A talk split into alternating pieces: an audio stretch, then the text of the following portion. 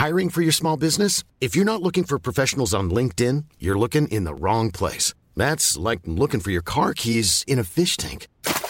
LinkedIn helps you hire professionals you can't find anywhere else, even those who aren't actively searching for a new job but might be open to the perfect role. In a given month, over 70% of LinkedIn users don't even visit other leading job sites. So start looking in the right place. With LinkedIn, you can hire professionals like a professional. Post your free job on linkedin.com slash people today.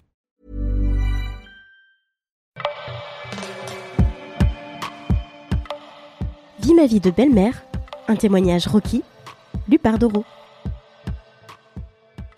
Élise est tombée amoureuse d'un homme qui avait déjà des enfants. Elle nous raconte comment elle est progressivement devenue une belle-mère à part entière.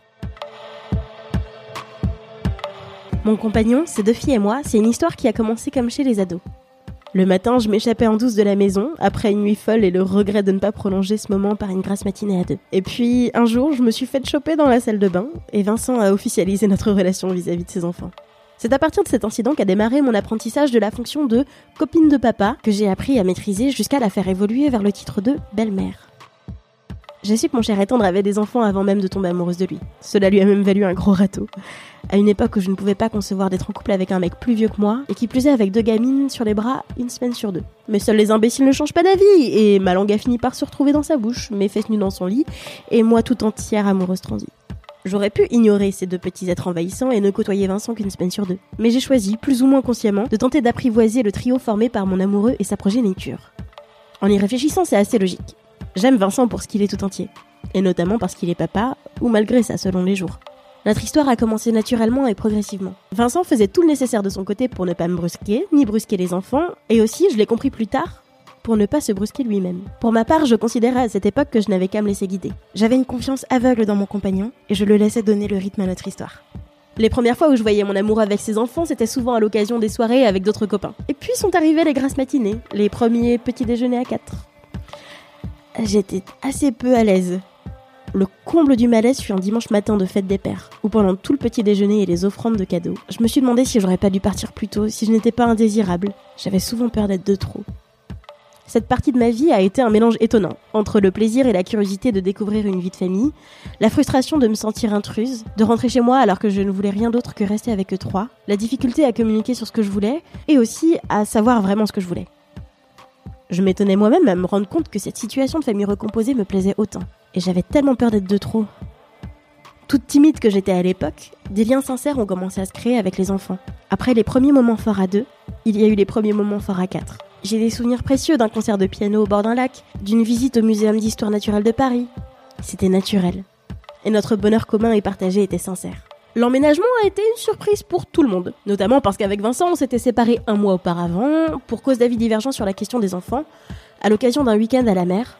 Ah, Saint-Malo, rappelle-toi nos larmes et de notre fausse dernière partie de sexe.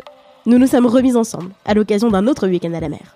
Berck-Plage, tu connais la puissance de l'amour véritable où nous avons travaillé sur les bases de notre nouvelle vie, sachant qu'un aspect non négligeable était les enfants. Pour lui, il était évident qu'il souhaitait me donner un vrai rôle dans l'éducation des enfants, ce qui m'allait à ravir. Les enfants, je devais en être consciente, allaient modifier en profondeur mon rythme de vie, allaient grignoter les heures libres de mon emploi du temps tels des petits rongeurs affamés, et pas uniquement les semaines où leur papa en avait la garde. Et contrairement à une famille normale, ces enfants avaient déjà 9 et 10 ans.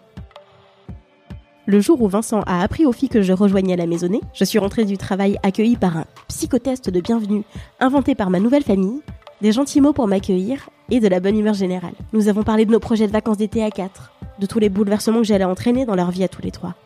Il était convenu que j'allais apporter tout un tas de changements bizarres, notamment liés à mes convictions écolo. Des produits ménagers faits maison et un composteur allaient faire leur apparition. On irait faire les courses au marché et dans des magasins de vrac. On cuisinerait beaucoup plus souvent et tous ensemble. On ferait plus de vélos et moins de voitures.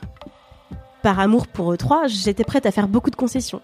Mais je ne pensais pas, et Vincent non plus, que ma nouvelle famille allait adopter ce nouveau mode de vie aussi facilement. Dès le début, ces changements ont été perçus comme quelque chose de plutôt ludique pour les enfants, qui éclataient de rire dans les toilettes en constatant que le nouveau papier toilette était du papier recyclé, qui commentaient et participaient à mes tentatives de fabrication de savon liquide, ou qui s'émerveillaient dans les rayons du supermarché en vrac. Faire la cuisine ensemble le dimanche après-midi est devenu un rituel plein de bonne humeur. Et tout le monde adore aller au marché à vélo le samedi matin pour remplir nos sacoches de produits frais et locaux. Pendant ces moments-là, je suis tellement fière de ma famille. Au-delà de cette vision idyllique, évidemment, je rencontre des difficultés. Par exemple, j'ai un mal fou à essayer d'être autoritaire. Mais moi, j'y crois pas quand j'essaye. Les relations avec la mère des filles, qui témoigne à mon égard une sorte d'indifférence confiante, sont à mon sens un peu bizarres. Mais tout cela s'apprend et s'apprivoise. Mais surtout, je me retrouve vite confrontée au fait que je n'ai pas d'enfant, que Vincent n'en veut pas et que je n'en aurai probablement jamais. Et alors j'ai des moments de déprime, où je me sens à l'écart de cette famille que pourtant j'aime de tout mon cœur, où je souffre des moments de complicité entre Vincent et ses filles, et où j'ai moi-même du mal à croire à ma légitimité en tant que parent. C'est pour moi une chance incroyable d'être une adulte qui compte pour ses deux enfants, de les aider dans leurs devoirs, d'aller les chercher au collège, de faire du bricolage ensemble. Mais j'aimerais aussi serrer très fort un enfant dans mes bras le soir au coucher, lui dire que je l'aime et le couvrir de bisous, plutôt que de me contenter des deux bis polis sur les joues. Et puis je rêverais de ce troisième enfant pour créer un lien de sang entre nous quatre, pour renforcer les bases de notre famille. Et dans ces moments-là, je me pose beaucoup de questions. Mais si je n'ai qu'une seule réponse, c'est celle-ci. Malgré cette envie d'enfant, une chose est encore plus forte chez moi. L'amour que je ressens pour cette famille qui est devenue la mienne. Ce témoignage t'a plu? Viens en parler sur rockymag.com. Et à bientôt